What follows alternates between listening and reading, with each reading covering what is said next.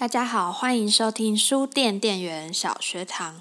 来上小学堂，店员给你当，当上了店员，爱吃麦当当。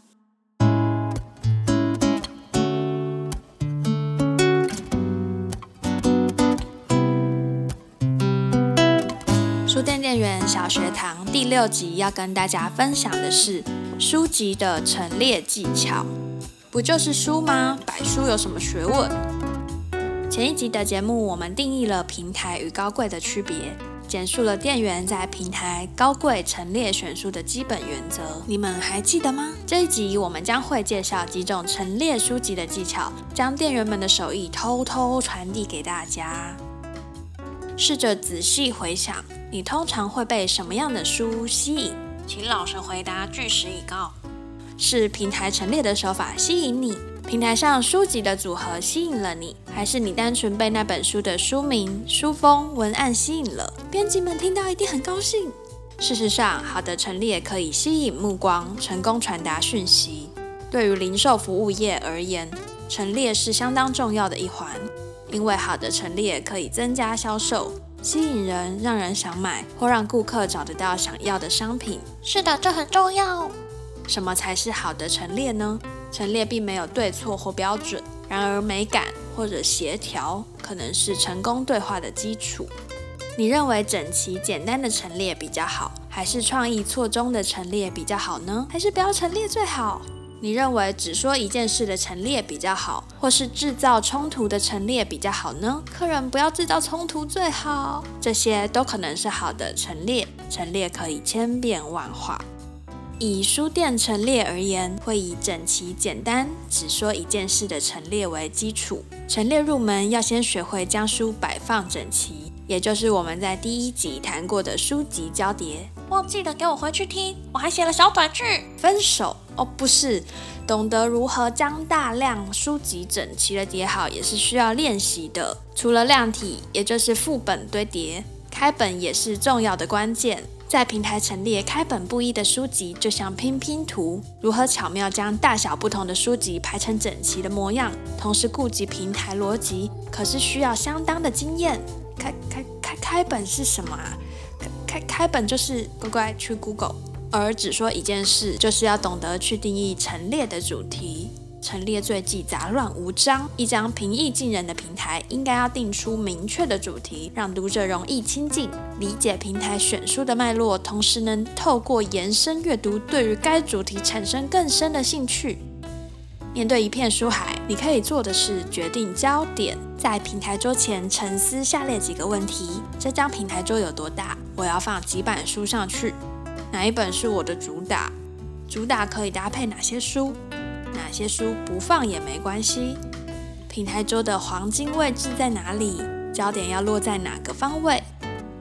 以上问题一旦迎刃而解，相信平台定位也就完成了。那个有一句话在书店是不是这样子流传的嘞？利太多就等于没利，什么意思呢？利指的是隶书，不是草书、行书，也不是言行书。天哪，还有多少人认识他？平台上的书大多是躺着，而需要精选出值得站立推荐的书，通常也会是该平台的焦点。我说的不是站立喜剧，那跟他完全没关系哦。谢谢。倘若一个平台立太多书，就等于是拥有多重主打，容易失焦，就等于没力啦。而店员们常说的绣面也是雷同的陈列技巧。绣面经常使用在书柜之间，以书封而非书背朝向读者，让单一书籍获得更好的曝光，同时也能呼应书柜标题，发挥更好的指引作用。一样的，秀太多就等于没秀。成排绣面的书柜似乎会让人怀疑，是不是书柜太空虚了呢？理解了整齐简单只说一件事的基础陈列后，进阶题则是创意错综、制造冲突的陈列。怪美的。如果平台只有单一类型的书，当然复杂程度并不高；如果平台同时有语言、美术、教育、电脑书籍，难度可就提高了。